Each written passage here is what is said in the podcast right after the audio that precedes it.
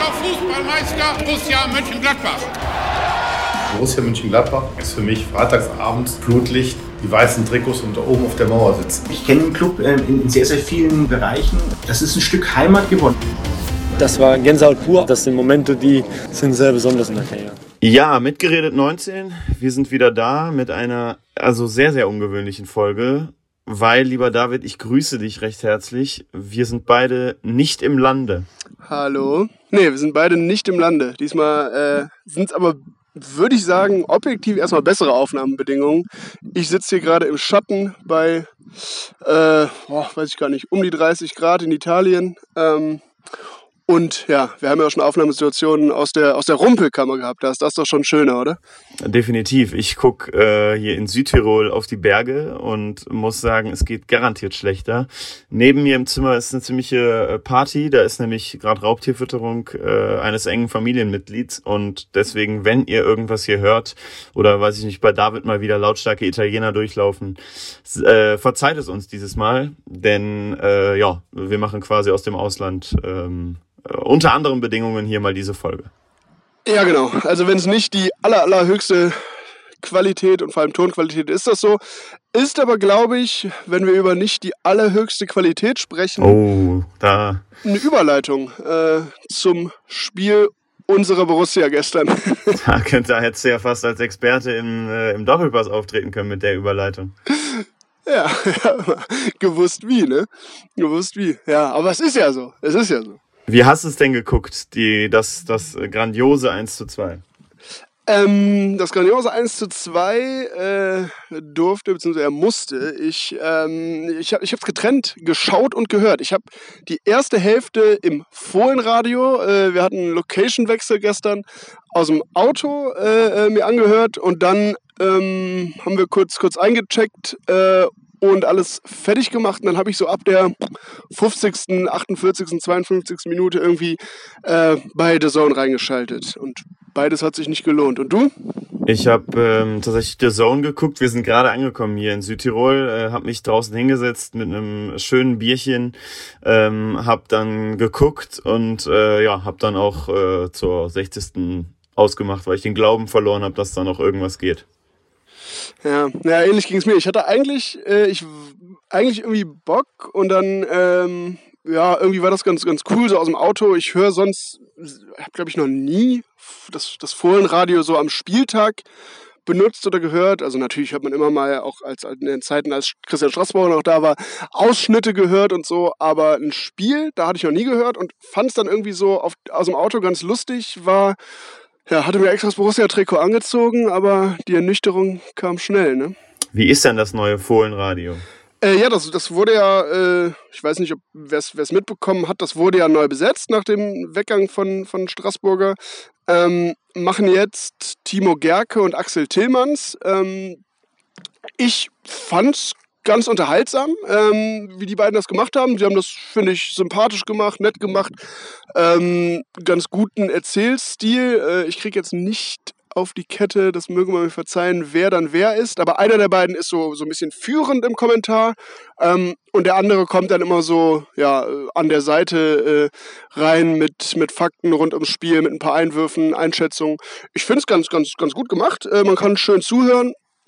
Ich muss allerdings sagen, das mag jetzt auch Gewöhnungssache sein, ähm, wenn man sich so ein ganzes Spiel im Kommentar, im Radiokommentar öfter anhört, mag man sich da mehr reinhören. Mir fiel es aber dann irgendwie schwer, so das Spiel so richtig ähm, einzuschätzen. Also, ne?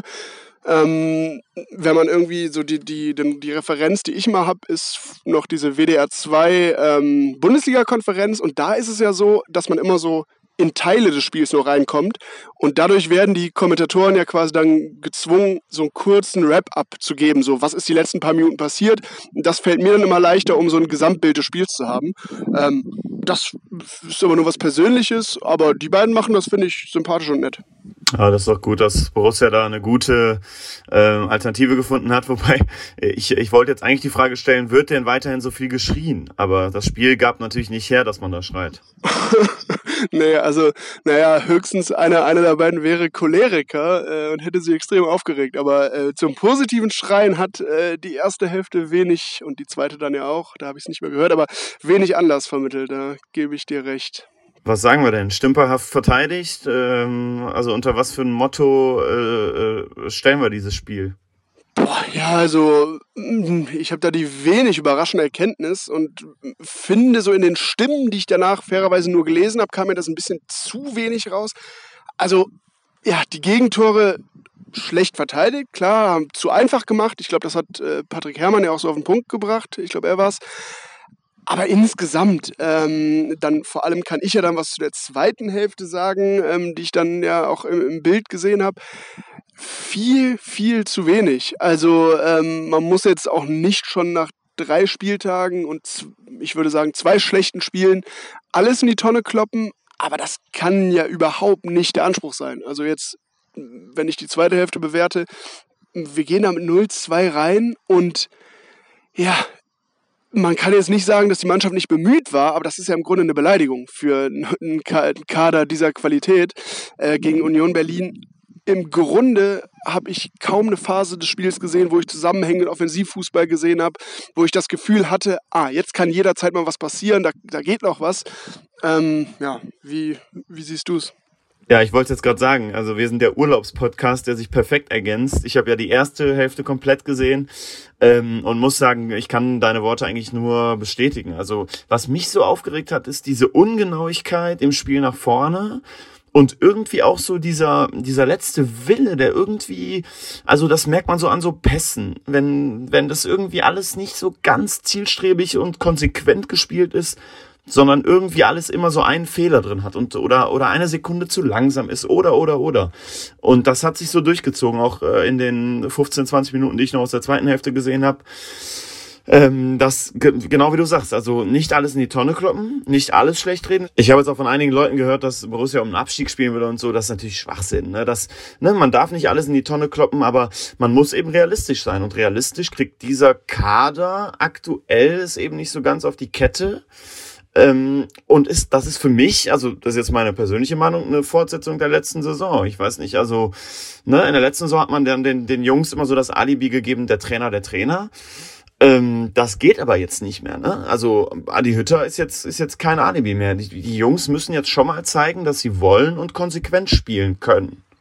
Ja, total. Also ich finde, äh, jetzt so zu tun, als hätte die Mannschaft noch immer ein Alibi oder so, wer auch immer das, das, das macht, das halte ich auch für Quatsch, weil Adi Hütter war die Wunschlösung des Vereins. Jeder hat sich eigentlich äh, äh, so geäußert, ja, das ist genau der richtige Mann am genau richtigen Ort und ich wüsste nicht, das ist für viele Spieler, der Kader ist ja auch äh, äh in, gro in, den, in den zentralen Stellen eigentlich äh, so zusammengeblieben wüsste ich jetzt nicht, warum das eine Entschuldigung sein sollte. Was mich aber interessiert, ähm, das war so ein bisschen, wo wir, was, was du auch bemerkt hattest, dieses, die Ungenauigkeit im Aufbauspiel. Ähm, da war auch eine Sache, die mich in der zweiten Halbzeit gestört hat. Und interessanterweise haben die beiden, also die erste Halbzeit, die ich dann im Fohlenradio gehört habe, da haben äh, Timo und Axel gemeinsam irgendwie so ein bisschen nach, nach den ersten fünf, sechs Minuten, glaube ich, gesagt, dass sie den Eindruck haben, dass so die Zielstrebigkeit im Abschluss, äh, dass das heute ein bisschen besser ist. Ähm, das war jetzt natürlich eine Einschätzung nach fünf, sechs Minuten, aber genau die konträre Einstellung ist für mich in der zweiten Halbzeit rausgekommen. Also schon das Aufbauspiel war wirklich sehr ungenau, sehr unkonzentriert, wenig zielstrebig. Aber selbst wenn man dann mal so im letzten Drittel war, äh, fand ich, war das überhaupt nicht äh, entschlossen und mit Zug zum Tor. War das wirklich am Anfang der ersten Halbzeit besser oder war das nur so ein Eindruck? Naja, beweist, finde ich, vor allen Dingen eine Sache, dass man nach fünf, sechs Minuten kein Fazit ziehen sollte, was sich verbessert oder verschlechtert hat. Nein, naja, Fazit, war auch kein Fazit, es war eher so, so von den beiden so ein, ah ja, wir haben das Gefühl nach den ersten paar Minuten, das könnte heute, ähm, das könnte heute in eine andere Richtung gehen. War aber dann wirklich was, was ich finde ich, ich finde genau daran hat es gekrankt. Also an der, an der Konzentration, dem, dem ja, dem Drive im Aufbauspiel, ähm, da hat Union uns unfassbar den Zahn gezogen in der zweiten Hälfte, wo ja eigentlich wir am Zug waren. Ja, also wenn man jetzt wirklich sagen oder eine Sache sagen kann, dann glaube ich, dass das Spiel nach vorne super, super harmlos war. Und ähm, das muss er halt in den Griff kriegen. Jetzt hat er natürlich krasse Verletzungsprobleme. Ähm, er hat natürlich, äh, wenn man sich die Bank angeguckt hat, offensiv war natürlich ein Armutszeugnis. Ähm, aber äh, das ist halt gerade leider die Realität. Und ähm, man kann jetzt nur hoffen, dass diese verrückte Transferperiode, ne, wir nehmen hier Montag relativ, relativ zeitnah am, äh, am, am frühen Abend auf, aber dass da jetzt wirklich nichts mehr passiert, wie Eber das auch gesagt hat, weil ähm, äh, das wäre natürlich schlimm, wenn jetzt noch ein Aderlaster irgendwie kommt und einer noch geht. Ja, also wenn, wenn jetzt noch äh, Last Minute jemand geht und wenn es wenn jemand geht, wäre es ja äh, vermutlich eine eine ja, relativ zentrale Figur im Kader. Das wäre, glaube ich, in der jetzigen Situation echt sehr sehr fatal. Ähm, ich würde sogar fast sagen, äh, leider scheinen dafür einfach die finanziellen Mittel nicht da zu sein. Aber im, im Idealfalle ähm, würde man vielleicht sogar noch mal an irgendeiner Stelle ein bisschen nachlegen. Das geht nun mal leider aufgrund der finanziellen Situation, Corona bedingt nicht. Ist dann jetzt die Realität, mit der ja, Hütter und sein Trainerteam arbeiten müssen. Ne? Ja, ja, voll. Ich finde gerade so auf dem offensiven Flügel oder so, das wird echt der, der Truppe nochmal irgendwie so ein, ein neuer Impuls ganz gut tun. Ähm, gerade auch damit du irgendwie dann gucken kannst, dass vielleicht Player Tyram vorne spielen können. Vielleicht stellt er doch nochmal auf einen Zweiersturm um. Also mal gucken. Ähm, aber klar, das wäre super, ist aber, glaube ich, wirklich unrealistisch. Ne? Ja, ist, ist unrealistisch und ähm, ja, gestern einmal mehr, wir hatten schon mal darüber gesprochen. Ich finde, wieder gestern ähm, hat sich gezeigt, dass äh, ja, bei allem aller Unkonzentriertheit nach vorne und zu wenig zielstrebig war dann trotzdem mal wieder Patrick Herrmann, der, den man so ein bisschen angemerkt hat, so der, der haut sich rein, der versucht was. Hatte ja am Ende sogar dann noch ähm, mm muss man jetzt aber auch ehrlich sagen, wäre völlig unverdient gewesen. aber trotzdem, äh, er hatte ja die Chance dann sogar noch zum 2-2. Äh, Obwohl es unverdient gewesen wäre, wäre das natürlich irgendwie ne, zumindest ein Punkt gewesen. Äh, so ein Lucky Punch, aber ja, war, war ihm nicht vergönnt, was ich schade finde, aber muss man jetzt auch mal den, den auf, dem, auf dem Teppich bleiben, wäre auch ehrlich gesagt nach der zweiten Halbzeit zumindest nicht sehr verdient gewesen. Ja, voll. Also ich hoffe nur, dass die Truppe jetzt die Länderspielpause nutzt, dass mal alle, klar, Problem ist, du hast jetzt wieder viele bei der Nationalmannschaft, aber dass jetzt mal alle irgendwie sich wieder erden, die äh, Vorbereitung mal hinter sich lassen und dass äh, dann vor allen Dingen die Spieler endlich mal eine Einstellung an den Tag legen, äh, wo man sagt, komm, äh, ne, man kann ihnen nichts vorwerfen, ähm, weil dabei bleibe ich. Man konnte ihnen halt jetzt schon am Wochenende vorwerfen, man konnte ihnen gegen Leverkusen halt schon Sachen vorwerfen. Und auch wenn einige, äh, die äh, uns äh, verfolgt haben in der Vorbereitung, das habe ich schon mal gelesen, kritisieren, dass das eine fußballromantische Einstellung ist, aber ich stehe dazu, äh, wenn ich der Truppe nichts vorwerfen kann, dann ist für mich alles gut. Ähm, und das fehlt mir halt. Äh, Bayern Spiel klammer ich aus, weil da fand ich, dass sie es super gemacht haben. Ja, genau. Gegen Bayern haben es vernünftig, oder ja, nicht nur vernünftig, sondern sogar sehr gut gemacht. Aber äh, ich würde sagen, wer nach einem 0-4 in Leverkusen und einem 2-1 hört sich knapper an, finde ich am Ende, als es wirklich war äh, gegen Union Berlin. Wer da sagt, man kann der Mannschaft nichts vorwerfen. Ich glaube, äh, da würden sich die einige Spieler hoffentlich in unserem Kader sogar eine Ehre gekränkt fühlen. Weil das würde ja im Umkehrschluss bedeuten, ein 4-0 gegen Leverkusen und 0-2 oder 1-2 gegen Union, äh, das, das ist, spiegelt den, ja, den Können, das Können des Kaders wieder. Und das ist absolut nicht so. Ähm, ja, Länderspielpause sollte genutzt werden. Ich hoffe, dass wir dann gegen, gegen Arminia ähm, wirklich schon gerade offensiv und im Auftreten eine andere Borussia sehen. Müssen wir aber auch ehrlich gesagt, oder? Definitiv, definitiv. Und das muss man erwarten. Ähm, wenn dieses ganze Transfer-Hickhack dann auch mal abgeschlossen ist, ich glaube, dann kehrt wieder ein bisschen Ruhe ein. Die Stehplätze kommen zurück. Wir sind zurück aus dem Urlaub dann. Also gegen Bielefeld muss es klappen. meinst, du, meinst du, wenn wir, wenn wir zurück aus dem Urlaub sind, äh, entspannt, dann wirkt sich auch auf die Mannschaft aus?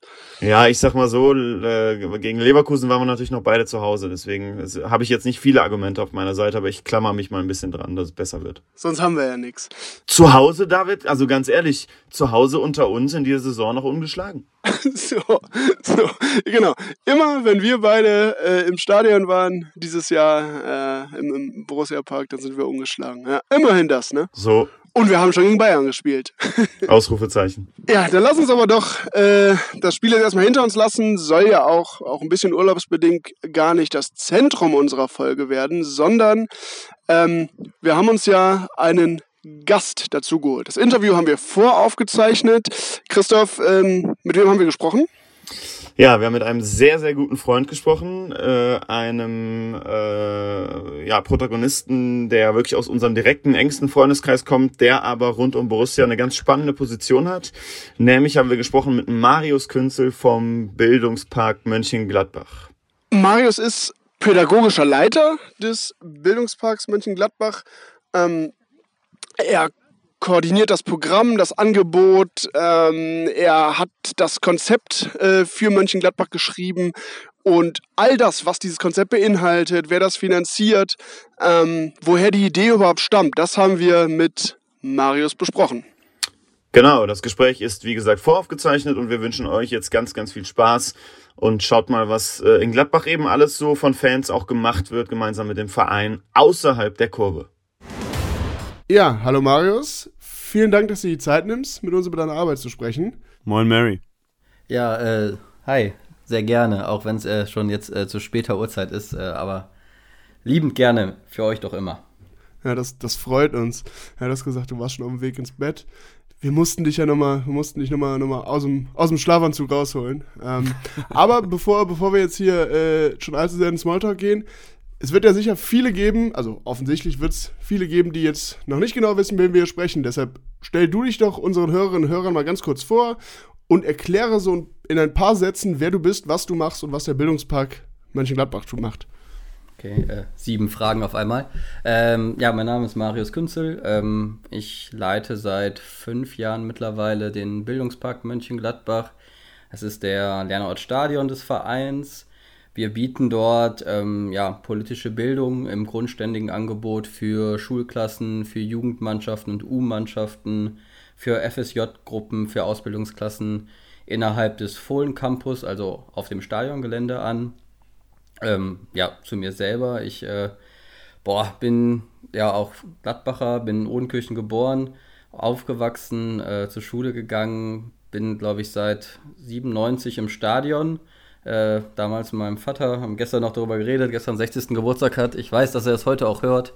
Äh, von daher liebe Grüße. Glückwunsch, Glückwunsch nachträglich. Von uns natürlich auch. Natürlich. Ähm, nee, aber äh, genau. Und ähm, fahre auch seitdem zu Borussia, äh, auch alles fahre, ab einer Auswärtsdauerkarte.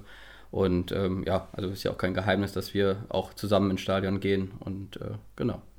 Genau, ich wollte gerade sagen, das hätte ich jetzt sonst auch noch gesagt, dass wir äh, ja, befreundet sind. Ähm, viele, viele, viele, viele lustige Auswärts- und Heimerlebnisse gemeinsam äh, oder auf die können wir zurückblicken. Legendäre Touren dabei gewesen. Von daher, ähm, ja, äh, freut mich das sehr, dass wir aber jetzt auch mal in der anderen Funktion hier miteinander sprechen. Ähm, Du hast jetzt schon relativ viel erklärt. Ähm, vielleicht nochmal zur Genese des Bildungsparks. Ähm, vielleicht kannst du das nochmal ein bisschen, ein bisschen ausführen. Wie ist das woraus entstanden? Wie kam es zu der Idee? Warum braucht Borussia so etwas oder warum findet so etwas rund um Borussia statt? Ja, wir haben uns gegründet ähm, äh, ja, Anfang 2017. Also ist ja auch äh, unser Träger ist ähm, Decul. Und 2017 kam dort, äh, ja, also Philipp Beppo Hülsen, wahrscheinlich für viele, die es hören, auch ein Begriff auf mich zu. Ähm, ja, wo uns gesagt wurde, es braucht irgendwas äh, Bildungstechnisches ähm, bei Borussia. Dieser Verein braucht auch, äh, ja, in ihrer Nachwuchsarbeit politische Bildungsarbeit. Und ähm, da gab es dieses Projekt Lennart Stadion, was damals bei zehn Vereinen bereits gelaufen ist. Also das existiert schon seit 2011 offiziell, also ist jetzt im zehnten Jahr. Und ähm, genau, da wurde mir damals so ein halbgares Konzept zugeschustert und ähm, ich habe halt das genommen, aufgebaut, habe dort irgendwie sechs äh, Workshops gemacht der politischen Bildung. Muss, kann man auch ehrlich sein, ähm, kann man auch sagen, dass politische Bildung ja auch immer irgendwie ja, schwierig behaftet ist. Ne? Also Politik und Fußball, Fußball und Politik ist ein Thema, was wir, was ja auch im, im Stadion, in der Fanszene und so immer, immer ein Thema ist. Politische Bildung heißt aber im, im Endeffekt nichts anderes, als dass ich mit äh, ja, Kindern und Jugendlichen über Zusammenhänge in unserer Gesellschaft rede. Ne? Also da fangen wir gar nicht an ähm, mit Parteipolitik. Wir haben ja auch in der politischen Bildung, Bildung so ein Neutralitäts- und Überwältigungsverbot. Also wir wollen da auch keinen ändern, sondern es geht wirklich darum, ja, Vermittlung von Toleranz und auch Erlernen von Kritikfähigkeit. und ja, so einen sicheren Raum außerhalb von Schule ähm, zu geben. Und äh, warum Borussia das braucht, ist, glaube ich, ganz einfach. Ähm, Borussia ist der größte Player der Stadt, ist äh, Alleinstellungsmerkmal für die Stadt.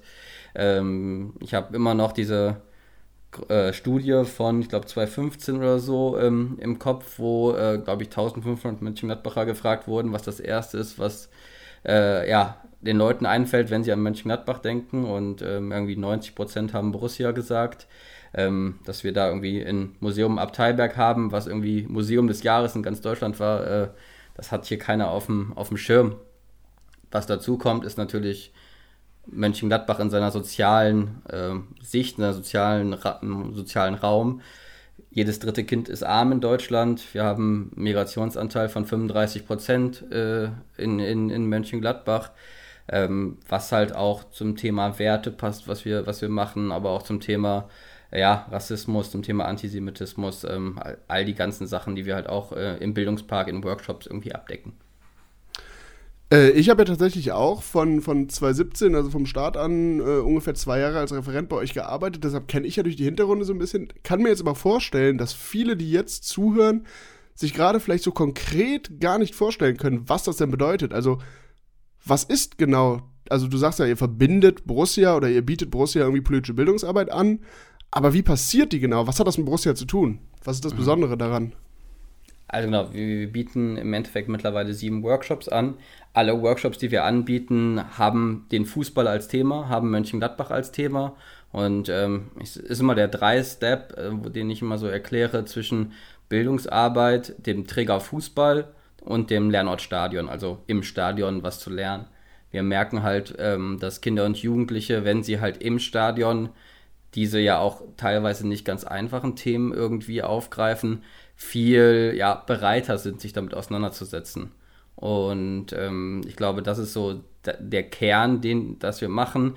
Ich glaube auch der Grund, warum wir schon immer so viel und, und so oft gebucht wurden. Ähm, wir sind jetzt schon wieder irgendwie bis Ahnung, Ostern 22, glaube ich, äh, ausgebucht, also relativ äh, zeitnah, äh, zeitweit äh, ausgebucht. Ähm, ja, aber ich glaube, das ist genau dieses, der Fußball, den Fußball zu nutzen und ähm, ja, jeder, jeder Zweite in Deutschland kommt halt einmal die Woche mit dem Fußball in Kontakt. Ne? Und das sind halt 40 Millionen Menschen. Und auch wenn man nicht Fußball interessiert ist, wenn man in einem Stadion ist, wo sonst 54.000 Leute drin sind und ähm, ja, das auf uns ja auch eine riesige Faszination irgendwie ausstrahlt, ähm, dann strahlt das natürlich auf, auf Jugendliche, auf junge Kinder natürlich genau diese Faszination aus. Und das dann mit der Bildungsarbeit zu verbinden, ähm, ja, ist so der Kern, den, den wir machen. Ihr beiden habt euch da jetzt schon ja relativ viel mit beschäftigt. Ich meine, Marius, du machst es, machst es hauptberuflich. David eben hat ja schon erzählt von seinem Intermezzo dann bei euch. Ähm, jetzt mal ich, der damit nichts zu tun habe. Das heißt, ich kann mir das so vorstellen, da kommen Schulklassen zu euch, die buchen dann eben einen dieser Workshops und ihr verbindet also diesen, diese, dieses Borussia-Feeling im Stadion mit Themen dann. Ähm, welche Themen sind denn das? Was sind denn diese sieben Workshops? Ähm, vielleicht kannst du das nochmal ausführen. Ja, klar, gerne. Ähm, Genau, also wir haben gestartet mit vier Workshops, als David noch da war. Ähm, das Projekt ist erst groß geworden, als David gegangen ist. Ja, das spricht ähm. Nein, das hat natürlich nichts mit, hat nichts mit David zu tun. Nein, genau, das sind sieben Workshops. Ähm, sieben Workshops, die wir mittlerweile anbieten. Das Thema äh, Antidiskriminierungsarbeit ist, ist das, glaube ich, das längste. Dann ähm, gehört immer noch dazu Social Media. Ähm, ist, glaube ich, ein, eins, was ein ganz großes Thema mittlerweile ist besonders bei der, bei der jungen Generation, also Social Media und Hate Speech Verhalten im Internet. Ähm, kann man auch sehr gut natürlich mit den, mit den jungen Sportlern ähm, vergleichen, die ja auch sehr aktiv auf, auf Social Media Kanälen sind. Dann haben wir Antisemitismusarbeit. Wir haben ja auch äh, mit Gladbach eine riesige äh, Geschichte mit, mit Israel, mit 1970. Wir hatten letztes Jahr 50 Jahre dieses besonderen Spiels Borussia und Israel. Ähm, das wird aufgegriffen in dem Workshop. Willst du mal erklären, für, für alle, die für alle, die jetzt nicht so mhm. drin sind, was, was ist das für ein besonderes Spiel, auf das du anspielst? Es, äh, Gladbach hat äh, das erste Spiel gegen, äh, nach dem Zweiten Weltkrieg ähm, gegen die israelische Nationalmannschaft 1970 gemacht. Ähm, ja, mit Hennes Weißweiler, der damals äh, eine Freundschaft zum äh, israelischen Trainer aufgebaut hat und so ist das zustande gekommen. Und ähm, gibt es eine super gute Doku ähm, in der, glaube ich, ARD-Mediathek, die man sich, glaube ich, ja. als Gladbach-Fan auf jeden Fall anschauen sollte. 45 Minuten dauert die. Ähm, ein Stück Zeitgeschichte, ähm, wo Gladbach oder Borussia als Verein, glaube ich, ganz viele Brücken gebaut hat für so ähm, ja, deutsch-israelische Freundschaft und ähm, Verbindungen nach dem Zweiten Weltkrieg. Und ähm, ist das erste Mal gewesen. Überragend auch an der Stelle, äh, wenn man das dann noch vertiefen will, im Buch von Helmut Grassoff beschreibt er auch äh, super äh, beeindruckend, wie ich finde, wie das zustande gekommen ist, was das für die damalige Zeit bedeutet hat. Und äh, das finde ich richtig cool. Das war mir auch ganz lange gar nicht so bewusst, aber als ich dann eben das Buch gelesen habe und später noch die von dir gerade angesprochene Doku gesehen habe, das ist schon wirklich, ähm, das hatte einfach eine riesige Bedeutung und war und war ein echt großes Spiel für die damalige Zeit.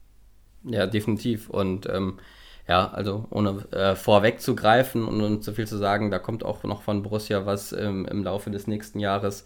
Ähm, das wird, glaube ich, noch spannend und da kann man sich im Vorlauf dazu auf jeden Fall diese Doku auch äh, äh, ziemlich gut angucken. Was wir äh, noch haben an, an Workshop-Themen dort, ist, ähm, dass wir äh, Suchtprävention noch haben, also ganz klassisch. Ich bin ähm, ja, also wir alle, ihr, ihr glorifiziert es ja auch im Podcast immer, wir sind ja auch alle gerne mal am Glas ähm, und die passt das mit einem äh, mit einem Suchtpräventionsworkshop. Also es geht wirklich äh, schon, schon primär darum, nicht diesen klassischen Du, Du, Du, Du, äh, Finger oben Workshop zu machen, sondern wirklich ähm, ja, ein bewusstes Auseinandersetzen mit dem Thema Sucht zu machen. Also das fängt an ja schon beim Handykonsum, beim, ähm, beim Medienkonsum allgemein endet aber heutzutage bei, bei jungen Menschen, jungen fußballaffinen Menschen total oft auch ähm, in die Richtung Spielsucht, ähm, wo, wir, wo wir drüber reden. Aber ähm, genau, also natürlich gehört auch noch THC, Alkohol etc. pp. dazu.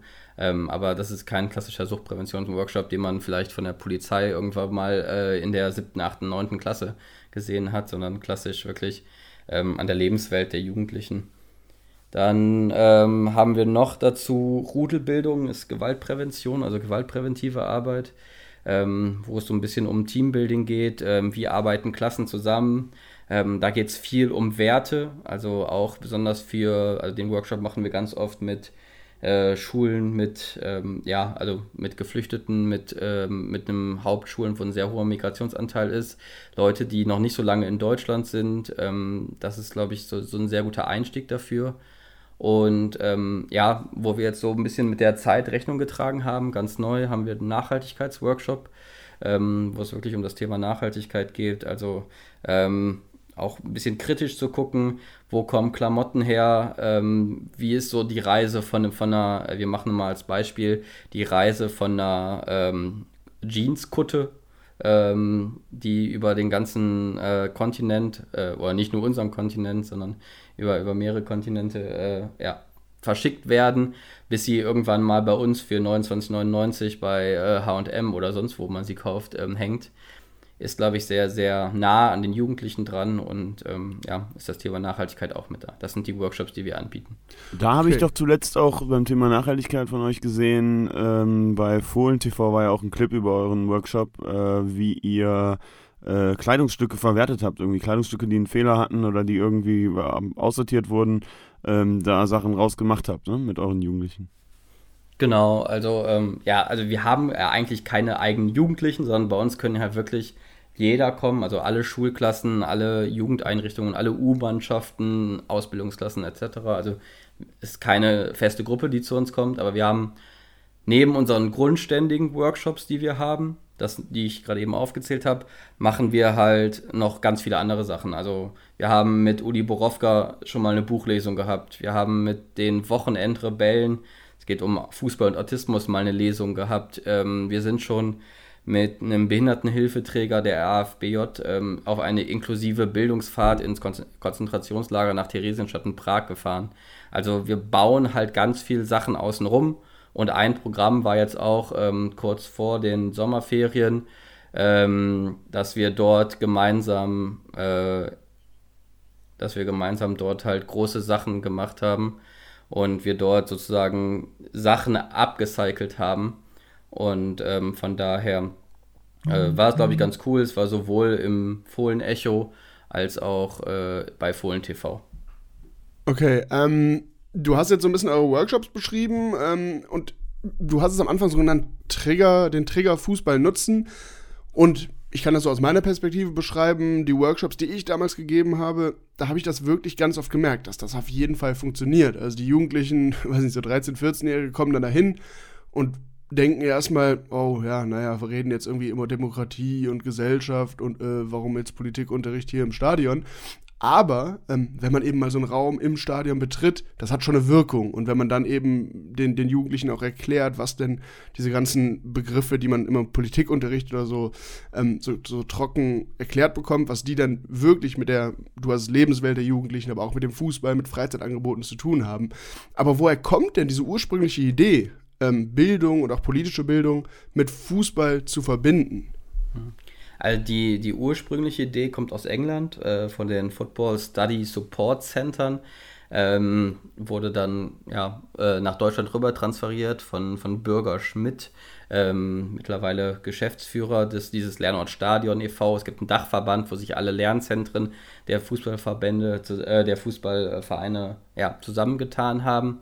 Genau, da kam das her. Ähm, uns wurde halt gesagt, genau was du gerade gesagt hast, David, wir kennen das alle, wenn wir ins Stadion gehen oder wenn wir jetzt nach der, nach der Pandemie oder kurz, äh, kurz wieder da im Stadion sind, wie uns der Stadionbesuch selber krass fasziniert.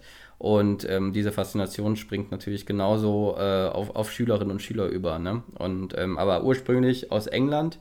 Mittlerweile ähm, sind wir aber den Engländern ganz weit voraus, weil mittlerweile sind es, glaube ich, 23 Standorte in ganz äh, Deutschland, äh, in Vereinen in ganz Deutschland und haben damit aber auch die Engländer schon bei Weitem überholt, wo ja Vereine ihre soziale Verantwortung ja auch ein bisschen, ein bisschen ähm, wahrnehmen, ähm, beziehungsweise dann auch dort äh, gewisse Gelder irgendwie zur Verfügung stellen. Interessant, du, du sagtest gerade 23, ähm, 23 Standorte gibt es aktuell in Deutschland. Ähm, das schließt ganz gut an äh, die, die nächste oder eine Frage, die ich mir zurechtgelegt hatte, an weil als ich damals für euch gearbeitet habe, das war bis 2019, waren es, glaube ich, 18. Ähm, das heißt, das ist ja scheinbar, das wächst. Es gibt, es kommen immer neue Standorte dazu. Ähm, erkennst du denn ganz allgemein, ähm, scheint es da ja so eine Entwicklung des Profifußballs ähm, beim Thema politische Bildung zu geben? Äh, Gab es oder gibt es da Vorreitervereine, Vereine, die sehr früh dran waren, sehr ähm, innovative Konzepte hatten? Fallen dir da so Best-Practice-Beispiele ein? Ich finde äh, Best Practice immer schwer. Also die, die sehr lang dabei sind, sind auf jeden Fall die Berliner ähm, Vereine, dann ähm, schon äh, Werder Bremen, ähm, Borussia Dortmund sind so die, die am längsten dabei sind. Ähm, Best Practice würde ich nicht sagen, weil jeder seinen eigenen Stil hat irgendwie. Also wo ähm, gewisse Vereine einfach nur ähm, ja, oder Referenten einkaufen für Workshops, arbeiten wir zum Beispiel mit einem festen Team.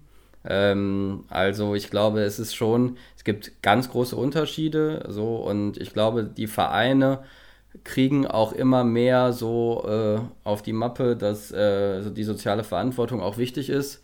Ähm, ich erkläre es, wenn es BWLer sind oder sonst irgendwas sind. Ich habe ja auch Sozialmanagement äh, irgendwie noch studiert. Ähm, erkläre ich das so und ich werde es nie vergessen, dass jemand zu mir mal gesagt hat, ähm, dessen Name ich jetzt nicht nennen werde, ähm, dass er den Wert dieses Projektes erst verstanden hat, als ich so argumentiert habe, hey Leute, wir haben in äh, viereinhalb Jahren ähm, knapp 10.000 äh, Schülerinnen und Schüler bei uns gehabt. Sieh es doch einfach mal als die beste marketingtechnische Kundenbindung, die ihr haben könntet ähm, weil vielleicht finden die ihr Stadion geil und kommen irgendwann ins Stadion und kaufen auch ein Ticket und äh, ja, erhalten den Verein weiter am Leben. Ähm, und äh, ja, manchmal muss man Leute so ein bisschen auf, auf, auf, auf den Sprung bringen. So, ähm, bei mir ist es dann die pädagogische Seite zu sagen, hey, ähm, ich finde ich find dieses, diesen, diesen Lernort äh, so wahnsinnig cool und wahnsinnig gut und ähm, merke in den Workshops so oft, ähm, was David auch eben gesagt hat, dass es eine ganz neue Offenheit ist ähm, von Jugendlichen. Mein erster Satz in Workshops ist zum Beispiel immer, ich bin nicht euer Lehrer, ich benote euch nicht. Ne? Und ähm, es gibt nicht richtig, es gibt nicht falsch. Äh, wir können über alles diskutieren und alles argumentieren. Und ähm, wenn man irgendwann dann sagt, okay, wir haben eine unterschiedliche Meinung zu dem Thema, dann ist das halt so. Ähm, ich bin also nicht da, jemanden zu belehren, sondern ich bin eigentlich nur da, um einen Raum zu schaffen, ähm, damit die Jugendlichen sagen, hey, wir können äh, hier gemeinsam äh, argumentieren, diskutieren und am Ende ja ähm, seine eigene Meinung oder ihre eigene Meinung äh, perfekt vertreten. Bevor wir jetzt, äh, du hast ja auf, äh, offensichtlich auf jemanden äh, aus dem Verein Borussia angespielt, äh, bevor wir jetzt nee, zu nee, Borussia. Weil, muss ich, muss ich, muss ich Gladbach in, also Borussia in Schutz nehmen, war jemand aus einem Verein ganz weit im Norden, ähm, der jetzt längere Zeit schon nicht mehr Erstligist ist.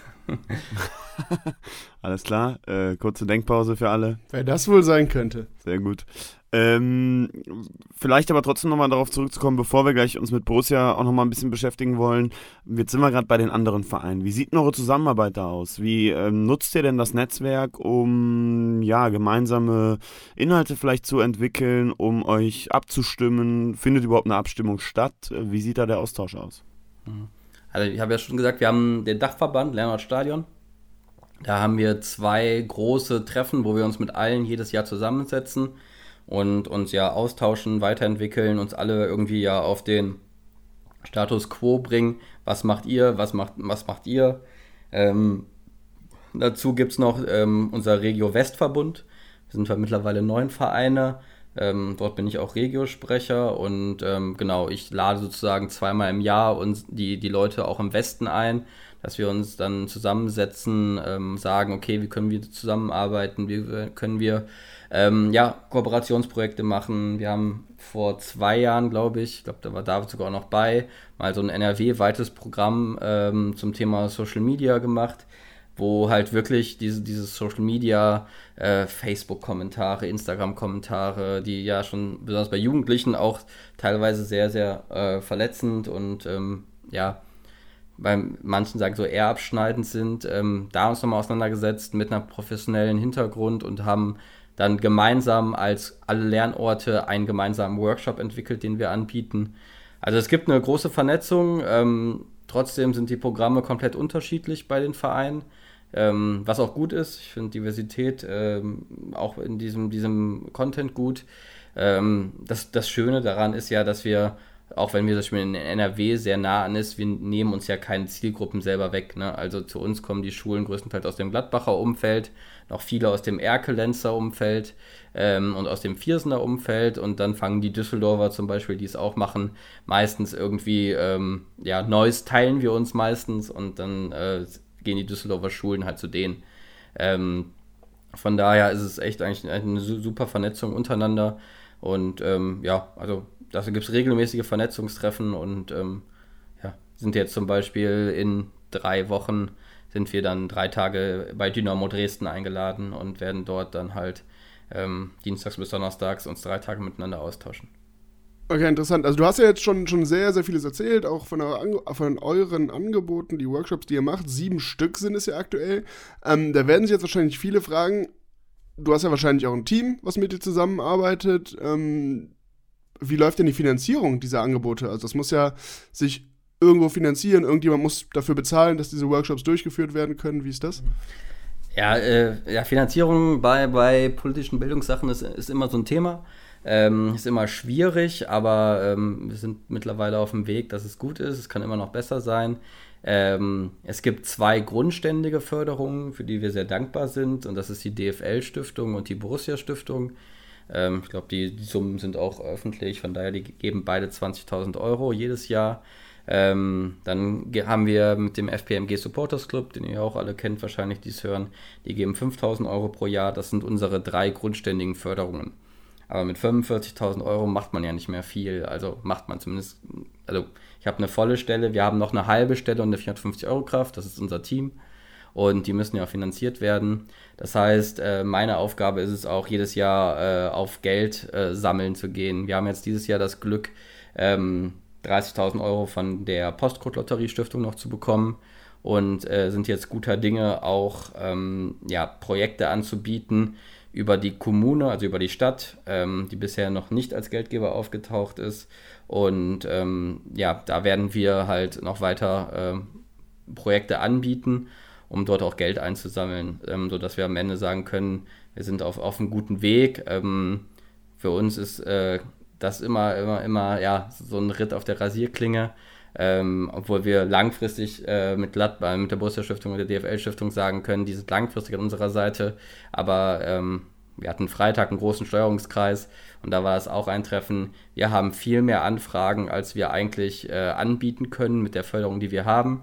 Ähm, das heißt, wir haben ungefähr 150 mögliche Tage an Workshops im Jahr und können momentan aber nur 98 Tage anbieten, weil halt die letzten 50 Tage halt noch nicht gedeckelt sind mit der Förderung.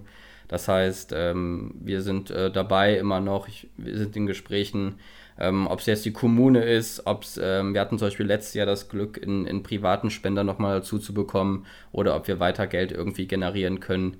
Ähm, ja, das ist, ist, ist ein Teil meiner Arbeit als Koordinator von dem, von dem ganzen Ding. Ähm, Mache ich aber auch gerne, das Ding vorzustellen und ähm, da noch, noch ein bisschen Geld äh, weiter zu akquirieren. Jetzt hast du die Borussia Stiftung angesprochen. Du hast auch schon ein bisschen darüber gesprochen, wie der Verein ähm, mit euch verbunden ist. Wie sieht denn der Austausch mit, mit, mit Borussia konkret aus? Also wo seid ihr da angedockt? Seid ihr da angedockt? Ähm, wer nimmt sich euch da an und wie tauscht ihr euch überhaupt aus? Also es gibt ja äh, äh, auf neu, nicht, nicht Neudeutsch, aber auf Englisch äh, unser CSR, also Corporate Social Responsibility, ähm, soziale Verantwortung des Vereins. An denen sind wir auch ähm, relativ nah dran, angedockt. Ähm, ist die Leitung äh, Markus Frieden, mit dem wir uns, also mit dem ich mich ja, fast wöchentlich, äh, manchmal auch täglich austausche. Der Kontakt ist da wirklich sehr eng. Ähm, man muss aber auch da sagen, dass Borussia im Gegensatz zu anderen Vereinen noch eine relativ kleine CSR-Abteilung hat, ähm, wo andere Vereine schon äh, ja, sehr große CSR-Abteilungen haben. Ähm, wenn ich jetzt an, an, an Dortmund denke, ähm, wenn ich an Schalke denke, die abge abgestiegen sind, ähm, da ist Borussia personell zumindest noch sehr schwach aufgestellt. Ähm, oder sehr schwach nicht, aber schwächer aufgestellt auf jeden Fall. Äh, aber da ist der, unser Austausch sehr gut. Ich glaube, wir passen auch super in, in das CSR rein. Wir sind ähm, 2017 gestartet und es gab, glaube ich, es hat jetzt wirklich fast fünf Jahre gedauert, bis alle im Verein uns wirklich kennen. So, mittlerweile sind wir aber überall, glaube ich, äh, relativ äh, bekannt. Alle kennen auch irgendwie mein Gesicht im Verein, für uns relevanten, äh, die relevanten Leute für uns. Und ähm, ich glaube, äh, das jetzt so gut viel, ist, ist natürlich die Frage. Ne? das ist eine andere Frage auf jeden Fall.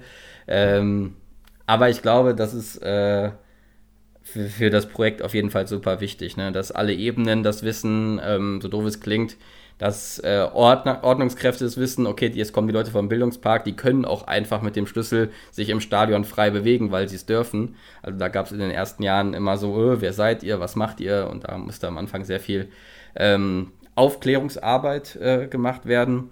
Aber ähm, ich habe das Gefühl, dass bei Borussia äh, das Thema soziale Verantwortung auch immer größer wird, wie in der gesamten Gesellschaft. Ähm, von daher, äh, also so doof es klingt, bleibt dir nicht anderes übrig, als uns immer weiter mit ins Boot zu holen. Das merken wir auch und das ist aber auch wichtig. Äh, du, du beschriebst gerade, dass das Thema bei Borussia ähm, eine immer größere, einen größeren Raum einnimmt in der Entwicklung. Ähm, jetzt leben wir oder ist es ja aktuell ein gesellschaftliches Klima, in dem man das Gefühl hat, dass äh, auch ja, rechte oder zumindest rechtspopulistische Parteien das so ein Diskursklima immer wieder mitprägen. Trotzdem ähm, scheint es ja auch eine immer weitergehende Sensibilisierung für verschiedene Diskriminierungsformen zu geben. Ähm, ist das ein Widerspruch aus deiner Sicht? Beeinflusst das eure Arbeit? Ähm, wie siehst du das? In, inwiefern sollte das unsere Arbeit beeinflussen? Also das ist ja genau das, was wir in unserer Arbeit machen, für diese Themen zu sensibilisieren und aufzuarbeiten. Ähm, ich, ich, ich, ich weigere mich immer ähm, zu sagen, ähm, also was uns zum Beispiel öfters mal vorgeworfen wurde, ist, äh, ihr bringt irgendwie linke Politik an die Kinder oder linke Politik in, in, ins Stadion. Ähm, das, das hat meines Erachtens gar nichts damit zu tun. Es geht bei uns wirklich darum, äh, dass man sich kritisch mit Themen auseinandersetzt und ähm, ja, Rechtspopulismus und Rechtsextremismus ist in Deutschland halt ein, ein, großes Problem und deswegen wird das halt auch in, in Workshops angesprochen bei uns, ganz klar. Und ähm, keine Ahnung, also wir haben alle gesehen, dass jetzt äh, der neue Artikel bei Borussia in der Satzung veröffentlicht wurde oder jetzt abgestimmt wurde in der äh, Jahreshauptversammlung wir haben in unserem Borussen-Kodex genau das stehen, dass ähm, wir das auch bei uns Fans nicht wollen. Also ähm, bin ich auch immer ein Fan davon. Wir haben zwei Vorreiter-Dinge, ähm, wo wir uns darauf beziehen können. Und das ist natürlich perfekt. Ähm, da auch irgendwie, wir haben eine Werteraute bei Borussia, mit der wir arbeiten. Ähm, das sind super Bezugspunkte, wo wir halt genau diesen Themen halt aktiv uns entgegenstellen können. Ich finde ja auch äh, an der Stelle, du hast gesagt, euch wird das vorgeworfen, ist ja ganz lustig, weil wissen ja auch viele Zuhörerinnen vermutlich, wir von Mitgedacht, äh, uns, äh, wir, wir wurden da auch natürlich in der Vergangenheit häufiger mal kritisch gesehen, weil wir genau das, was Marius gerade beschrieben hat, bei uns eben auch immer wieder gelebt haben und in, in Texten auch geschrieben haben. Ja, und ähm, nochmal auf diesen Vorwurf zu kommen mit, mit, mit der Parteipolitik, also oder linke Politik oder sonst was zu machen. Ähm, es geht nicht um Parteipolitik. Also ich glaube, keiner, sowohl von uns dreien hier, als auch ähm, 99 Prozent der Leute im Stadion wollen keine Parteipolitik im Stadion haben. Wir in unserem Projekt machen halt ähm, ja, einen offenen Raum, um über Themen wie Rechtsextremismus, äh, Social Media, Hate Speech und was ich alles erwähnt habe, zu reden. Aber ähm, wir wollen natürlich auch nicht, dass da irgendein Heini kommt ähm, und sagt, hey, äh, Partei XY ist cool bei uns im Stadion und macht damit Werbung. Das gilt, glaube ich, für uns. Das gilt äh, für, glaube ich, alle Fangruppierungen. Ähm, das gilt hoffentlich auch für unsere Vorstände in, bei Borussia in unserem Verein. Und ähm, ja, das sollte auch zum Beispiel für alle Fanorganisationen, ähm, die den Anspruch haben, alle Fußballfans äh, von Borussia ähm, dachverbandlich äh, zu vertreten gelten. Und ähm, ich glaube, da müssen wir uns schützen, dass wir dort keine Parteipolitik im Stadion machen, aber dass wir uns trotzdem politische Themen nehmen und die halt bearbeiten. Weil äh, das eine ist ganz klar von dem anderen zu trennen. Ich finde es ganz cool, äh, Mary, wie du jetzt gerade auch so ein bisschen erklärst, dass es einfach ein um Werte geht, ne? Und um, um, um die Vermittlung von Werten, um eine gewisse Leitlinien, die man setzt und die halt in Verbindung mit dem Fußball. Und ich finde, dann kann keiner sagen, dass das jetzt politisch wäre oder co, sondern das ist einfach der gesunde Menschenverstand, der da eine Rolle spielt ähm, und der Leitlinien für eine Gesellschaft gibt, die sich, die leider immer mehr verroht und die aber eben genau das braucht, weil das Miteinander baut eben darauf, äh, darauf auf. Und ähm, deswegen finde ich das, äh, das mega, wie du das beschrieben hast es ist, äh, ist glaube ich, auch einfach ein schwieriger Weg. Also, ähm, ich habe gerade eben gesagt, äh, in Gladbach ist jedes dritte Kind arm. Äh, Armut ähm, führt ganz oft zu ja, Unzufriedenheit im Aufwachsen, weil ganz einfach Person XY in der Klasse hat den neuesten, ich wollte gerade Power Ranger sagen, aber was wir dann denken alle, ich bin richtig alt, ähm, äh, den neuesten Power Ranger und ähm, und die anderen Leute haben halt äh, den Power Ranger nicht. So, Armut erzeugt Unzufriedenheit. Selbes, ähm, Kark, ähm, jetzt ganz aktuell werden wir wahrscheinlich wieder einige Geflüchtete aus Afghanistan bekommen, die aus eine, einem Staat kommen, wo andere Werte gelebt werden, wo, ähm, ja, äh, wo es einfach ein elementar anderes Aufwachsen ist. Und ähm, diese Menschen müssen sich ja auch und das wird ja auch immer gefordert, es wird Integration gefordert, es wird alles angefordert. Aber wenn man aufwächst in einem Staat, in dem du von Grund auf eine andere Kultur hast, in dem du eine, äh, ja, äh, ja, andere Werte vertreten werden, in dem ähm, was für uns Normalität ist mittlerweile hier, Meinungsfreiheit, ähm, vielleicht auch äh, ja, offene Sexualität, sonst irgendwas. Wenn das ähm, auf einmal diese Menschen nach Deutschland kommen und die natürlich mit ihrer äh, ja, Vorstellungen nach Deutschland kommen, dann finde ich halt, ist es super spannend, mit diesen Leuten auch über Werte zu reden. Und über Werte heißt aber auch gleichzeitig damit zu reden, mit Deutschen zu reden, die bei uns in Workshops sind, die zum Beispiel von Armut bedroht sind und die sich natürlich von diesen Menschen noch bedrohter fühlen. Also das ist, der Fußball ist, ähm, manche sagen immer Spiegelbild, ich sage immer Brennglas, weil sich alle äh, gesellschaftlichen Entwicklungen in dem Fußball noch zehnmal stärker zeigen ähm, der Gesellschaft. Und ähm, das sieht man auch in unseren Workshops. Also wenn ich eine Hauptschulklasse da habe, dann hat man einen hohen Migrationsanteil, aber auch immer äh, vier, fünf, sechs äh, abge abgehängte, bildungsferne Deutsche. So, und diese Konflikte, die wir auf der großen Ebene in unserer Politik haben, die fangen ganz, ganz klein in unseren Schulen schon an. Und da ist der Fußball einfach ein krass verbindendes Element und kann halt wirklich ähm, ja, auf, auf ganz vielen Ebenen zu Verständnis führen Und ähm, das, was ich eben gesagt habe, ist dieser einen sicheren Raum, einfach mal über eigene Ängste, eigene Gefühle zu reden. Weil das gibt es in der Schule nicht, weil dort wird bewertet. Und da haben wir halt die Möglichkeit zu sagen, ähm, ja, wir, wir bieten euch einen Raum, wo wir euch begleiten zu gewissen Themen, pädagogisch, professionell begleiten, aber halt auch äh, sagen können, ähm, ihr geht hier nicht raus und sagt, deine Meinung ist richtig, deine Meinung ist falsch. Voll, ich finde, der Fußball ist halt auch so eine, oder bietet auch so Möglichkeiten, zum Beispiel bei Auswärtstouren, ne, wenn man dann irgendwie mit auf andere Teile der Fanszene trifft, einfach mal zu diskutieren, einfach mal miteinander zu reden und genau diese verschiedenen Perspektiven auszutauschen. Ich finde ja, das ist ja eine unfassbare Stärke, dass alle die gemeinsame Basis Borussia haben. Ne, das ist jetzt ein bisschen weg von eurer Arbeit hin, eher dann zu uns als Fans, aber das macht es ja auch aus, ist ja auch ein Aspekt der ganzen Nummer. Und ähm, deswegen kann ich das nur äh, unterschreiben, was du sagst und jeden auffordern, aber genau auch ne, mit der Offenheit daran zu gehen, sich alle Perspektiven anzuhören und nicht verkopft daran zu gehen und zu sagen, die eine Perspektive ist eh scheiße und die Ecke ist eh kacke, sondern dass man komplett zuhört, komplett offen ist und ähm, so Sachen diskutiert. Zumal, zumal vieles, was, was jetzt gesagt wurde, dass es eben völlig selbstverständlich ist, dass man äh, einen gemeinsamen Raum hat oder Räume schafft, in denen Menschen diskutieren können, sich austauschen können, auch mal anderer Meinung sind, indem man ja, Menschen so akzeptiert, wie sie sind. Ähm, völlig egal, wo sie herkommen, was sie denken, an was sie glauben oder was sie nicht glauben.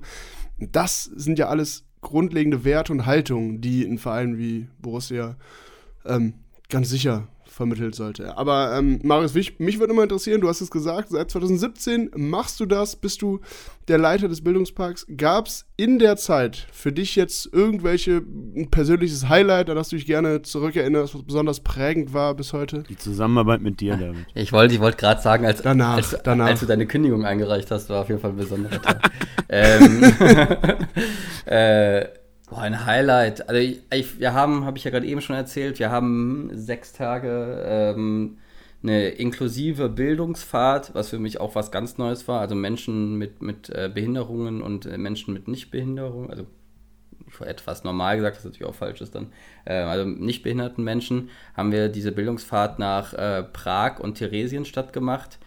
Und was in diesen sechs Tagen mit den Jugendlichen äh, passiert ist, ähm, war Wahnsinn. Also wie auf einmal Menschen für andere Menschen, die eine geistige Behinderung haben, Verantwortung übernommen haben. Ähm, wo wir dann ähm, gemeinsam ja, äh, Zeit verbracht haben, ob es jetzt wirklich dann auch mal abends äh, zusammen äh, beim Essen waren oder halt dann in, in einem Konzentrationslager, wo es dann wirklich darum ging, dass ähm, auch nochmal dort in der Führung die Geschichte aufgezeigt wurde von Menschen mit Behinderungen, wie die im, im, im Dritten Reich äh, behandelt wurden, nämlich nicht nichts anderes als, als, als wie die jüdische Gemeinde.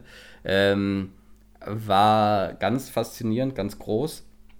Ähm, was ich, was, ich, was ich noch sagen will, was, was noch sehr beeindruckend war, oder äh, was für mich immer, immer ein ganz großes Ding war, ist, ähm, war jetzt dieses Football Fair Fashion als letztes Projekt. Es war eines der größten, was wir hatten, was auch eine riesige Resonanz in der, in, in der Medienberichterstattung hatte, weil es halt dieses Thema Nachhaltigkeit aufgreift und natürlich viele Leute darauf aufspringen.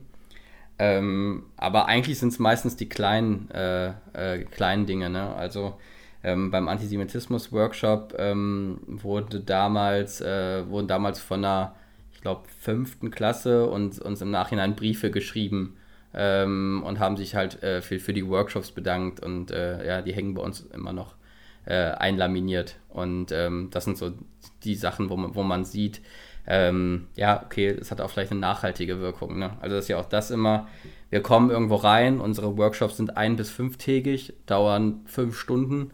Ähm, wenn du halt einmal einen Tag reinkommst, da, und dann gehst du wieder raus, dann weißt du ja nicht, was bleibt nachhaltig hängen. Ich habe jetzt, äh, wir haben angefangen ähm, mit Schulen äh, Kooperationsverträge abzuschließen. Und ähm, das heißt, wir haben mit sieben Schulen äh, langfristige, mehrjährige Kooperationsverträge ähm, geschlossen, dass sie sozusagen ab der siebten Klasse, mit der siebten Klasse an vier Tagen kommen, an der, in derselben Klasse, in der achten Klasse an vier Tagen kommen und in der, mit derselben Klasse in der neunten Klasse vier Tage kommen. So können wir dann auch eine Nachhaltigkeit in unserer Arbeit sehen und so können die dann alle unsere sieben Workshops halt zweitägig durchlaufen. ähm, dann können wir von Nachhaltigkeit reden und auch von, glaube ich, gelungener Bildungsarbeit. Ähm, aber es kommen natürlich auch viele Klassen einen Tag rein oder zwei Tage rein. Dann sind wir meistens so ein Step und ein Anstoßpunkt und dann müssen wir mit den Lehrern reden, mit den SchulsozialarbeiterInnen reden und ähm, mit den Lehrerinnen natürlich auch reden und sagen, hey, äh, wir haben das jetzt in Rollen gebracht, bitte nimmt das auf. Da können wir natürlich ganz oft nicht sehen, wie es weitergeht. Deswegen haben wir jetzt diese Kooperationsverträge äh, ja, an den Start gebracht. Gab es denn auch das Gegenteil von Highlights? Also gab es Momente der Enttäuschung? Gab es Momente, an denen du gemerkt hast, keine Ahnung, hier komme ich jetzt nicht so weiter, wie ich mir das vorstelle? Das läuft jetzt irgendwie nicht so in dem Tempo, in der Art und Weise, wie ich mir das wünsche? Mhm. Also, also sowohl inhaltlich als auch äh, als auch so strukturell gibt es so zwei Sachen, die, die mir, also inhaltlich zwei und strukturell eine Sache. Ähm, inhaltlich äh, weiß ich noch, da habe ich 2019 ähm, mit einer internationalen Förderklasse, also einer DATS, äh, Deutsch als Zweitsprache gemacht. Und ähm, ich bin da ein bisschen blauäugig reingegangen und ähm, habe mich äh, vorher zu schlecht über das Sprachniveau der Klasse informiert so dass äh, ich da wirklich reingegangen bin und dann gemerkt habe, okay, äh, das, was ich habe, ist alles auf einem zu hohen Niveau. Und ähm, glaube, der Workshop war eine relativ große Katastrophe und der ist dann auch irgendwie äh, relativ. Äh, ich habe dann noch eine Stadionführung mit denen gemacht und habe gesagt, so, hey, das, das, das. Ähm, da konnte man so ein bisschen noch was mit auffangen. Aber das war so eine pädagogische, glaube ich, Enttäuschung. Ähm, und was auch eine große Enttäuschung war, ähm, war, dass ich einen Workshop gemacht habe ähm, mit äh, jugendlichen Intensivstraftätern und äh, wo auch äh, wirklich stramm rechte Leute bei waren. Und ähm, wo wir dann auch über das Thema äh, Antidiskriminierung, Rassismus geredet haben und ähm, dann im Nachhinein irgendwie also wirklich intensiv mit denen längere Zeit gearbeitet haben und dann auch äh, dann Rückmeldung irgendwann von dem Sozialarbeiter bekommen habe, dass äh, er, dass einer von denen auf, aus, aus der fremdenfeindlichen Vorfall äh, wieder wieder in, in die Jugendhaft rein musste, ähm, wo man dann so sagt, ah, okay, da hat man den vielleicht nicht bekommen. Ähm, aber das sind natürlich die zwei Dinge, aber das sind so Dinge, die man halt irgendwie mitgenommen hat. Ähm, aber sagen wir so, die, die schönen Dinge und das schöne Feedback äh, ähm, ja, sind auf jeden Fall riesig äh, viel, viel, viel mehr und ähm, haben auch sehr, sehr gutes äh, Evaluationsfeedback da bekommen. Ähm, und das Strukturelle einmal, äh, uns, uns, war mal eine Förderung in Aus Aussicht gestellt worden, äh, wo ich jetzt auch nicht den Namen ähm, hier sage, die, die, sehr hoch war. Ähm, wo sehr viele finanzielle Probleme äh, ja, irgendwie aus den, aus den Kopf gestrichen wurden und ähm, da war eigentlich schon alles, alles klar und dann ähm, kam so eine, so eine komische Pandemie und die haben einen kompletten äh, Rückzieher gemacht und äh, ähm, auch irgendwie verständlich, aber war natürlich äh, für uns ähm, ja, ein bisschen enttäuschend. Gibt es denn, wenn ihr jetzt, äh, du hast jetzt ein bisschen zurückgeschaut, ähm, wenn du nach vorne schaust, gibt es jetzt vielleicht mittel- oder langfristig noch besondere konkrete Ziele, Ideen, die ihr habt, die ihr noch umsetzen möchtet, wo ihr vielleicht schon in der Umsetzung seid? Äh, ja, es, ist, es gibt ähm, viel mit, äh, mit Borussia und auch mit der Kommune, die wir äh, machen. Ähm, wir haben vor zwei Wochen, Anfang August, zum ersten Mal ähm, die Leiter unserer Ordnungskräfte geschult ähm, zum Thema äh, Deeskala Deeskala oh Gott, ich kann das Wort Deeskalation nicht aussprechen. Deeskalation. Ähm, peinlich. Ja, super peinlich. Äh, so wie authentisch äh, das, das Nomen davon, das kann ich auch nicht aussprechen. Ich würde sagen, darüber hüllen wir den Mantel des Schweigens. ja, das, das, ähm, wenn, wenn, Max Eberl das nicht kann und wir es nicht hinbekommen, dann müssen wir es nicht können. Da muss ja, keiner können. Sehr gut. Und ähm, das war spannend, also mit Ordnungskräften über so einen deeskalierenden Umgang in Diskriminierungssituationen zu reden. Ähm, das war so was Neues, ähm, weil es halt auch dann mit, er mit, Erwachsenen war. Wir haben schon öfters, äh, weil wir dann angesprochen wurden, mit Erwachsenen geredet. Ähm, aber mit Ordnungskräften, die wirklich mit uns Fans zu tun haben, ähm, zu reden und denen so ein bisschen zu erklären, okay, da gibt es halt, äh, wenn jemand ähm, keine Ahnung, mit dem Kopftuch äh, da ist, da ist, muss man vielleicht in Situationen anders äh, umgehen mit ihr, als äh, wenn, wenn ich vor denen stehe. Ähm, und äh, das war wirklich ein sehr beeindruckender Workshop, fand ich. ähm, das, glaube ich, noch ausgebaut werden kann. Allgemein äh, ist gerade, äh, sind wir bei einigen Sachen äh, mit Borussia noch dran, wo wir, wo ich glaube ich jetzt, ich könnte was jetzt sagen, aber ich weiß nicht, ob wir dann das am Ende rauspiepen müssen.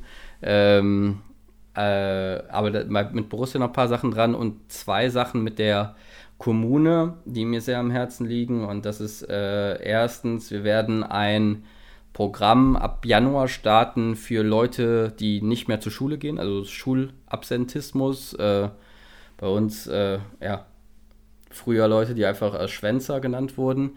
Ähm, da kommen die dann zwölf Wochen nacheinander zu uns in den Bildungspark ähm, und machen eine Mischung aus ähm, ja, Persönlichkeitsentwicklungsworkshop und äh, sportpädagogischen Workshop und sollen somit in diesen zwölf Wochen wieder an ja, äh, diese Normalität, Schule, irgendwo hingehen, Termine vereinbaren, äh, rangeführt werden.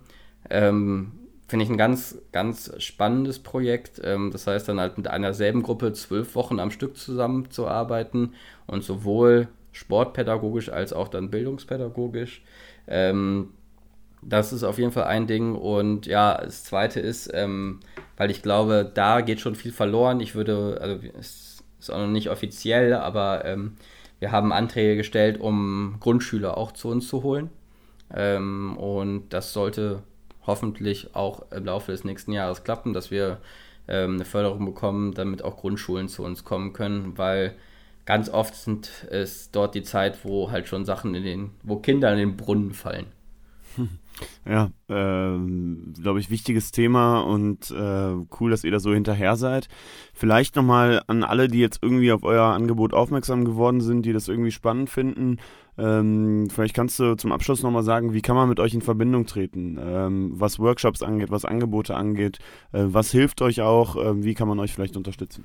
Ähm, ja, was Workshops angeht, ähm, gerne einfach äh, mir eine Mail schreiben, mich anrufen. Die Sachen findet man also E-Mail marius.künzel mit ue at decul.de und aber unter www.bildungsparkmg.de findet man auch alle anderen Infos, auch Telefonnummer, sonst was. Ähm, da könnt ihr auf jeden Fall mit uns in Kontakt treten.